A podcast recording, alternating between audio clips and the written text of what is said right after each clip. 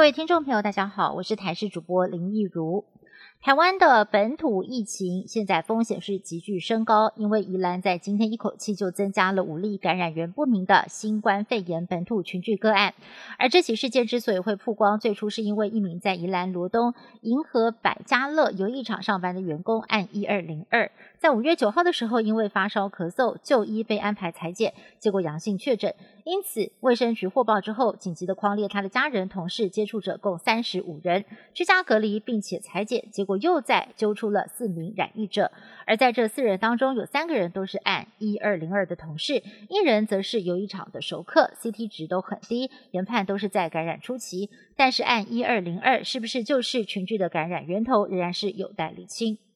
台湾在今天新增了七例本土个案，在宜兰银河电子游艺场就有五个人群聚。宜兰县政府接获消息，立刻派人前往消毒，将接触者狂烈隔离。只是银河游艺场属于八大行业，平常出入人物除了逗留时间长，更是龙蛇混杂。就算呢是实施了实名制，也很难去追踪。其他楼层还有旅店以及养生会馆等等。有医生就担心，如此下去难以找到感染源，又没有办法确实的掌握可能接触者，恐怕会成为台湾防疫以来最大的危机。指挥中心在今天也公布了。另外一名案一二零三是在新北市，那么他的足迹呢是遍布新北，他在六号亲自到新北市大风车婚宴会馆参加民间团体的乐会，过程当中不只是烛桌敬酒，更上台高歌一曲，疑似都没有戴口罩。对此，业者强调，当天进店的宾客体温都正常，因此接获卫生局的通报之后，感到相当无奈，甚至一天就被退了二十桌订单。另外，按一二零三还到国新庄区的金华亭餐厅以及泸州区的来来按摩店，这两家店今天也都暂停营业，卫生局也大动作的来进行消毒。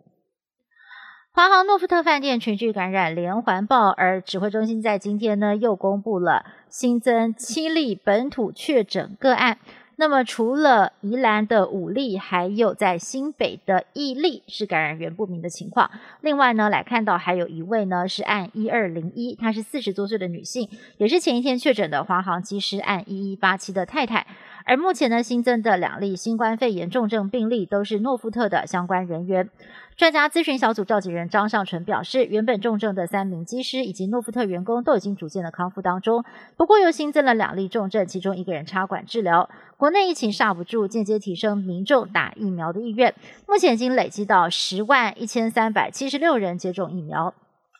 因应国内疫情升温，指挥中心宣布，从即日起到六月八号，将会针对双铁等大众运输工具加严防疫措施。像是双铁本来都可以在车上饮食的，即日起都不可以。另外，从十五号开始，高铁、台铁、城际列车也禁止贩售站票。至于北捷，则是同样需要全程佩戴口罩，禁止饮食。指挥官陈时中也宣布，呼吁民众要依照规定全程佩戴口罩，劝导不听者将会严格开罚。至于在医院或者是长照机构，即日起也停止探病探视，陪病者只限一人。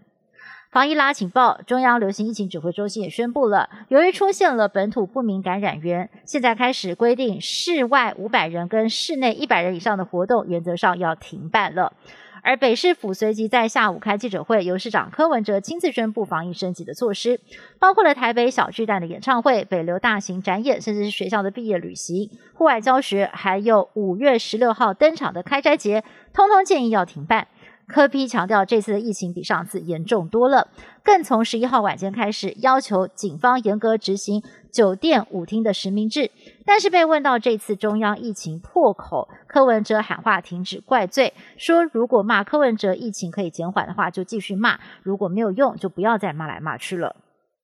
全球化使得鱼货减产，但是消费者对于鱼肉的需求不减反增。为了解决这样问题。美国旧金山有一家新创公司研发出一种人造鲑鱼肉，这种鱼肉并非采用植物原料，而是直接抽取鲑鱼的干细胞，在实验室进行培养，大约六到八周就能够培养出一块完整的鲑鱼排，不论是色泽、味道或者是口感，都跟真实的鲑鱼非常接近。未来如果进入量产，有望减少捕捞，让大自然能够休养生息。以上新闻是由台视新闻部制作，感谢您的收听。更多新闻内容，请您持续锁定台视各界新闻以及台视新闻 YouTube 频道。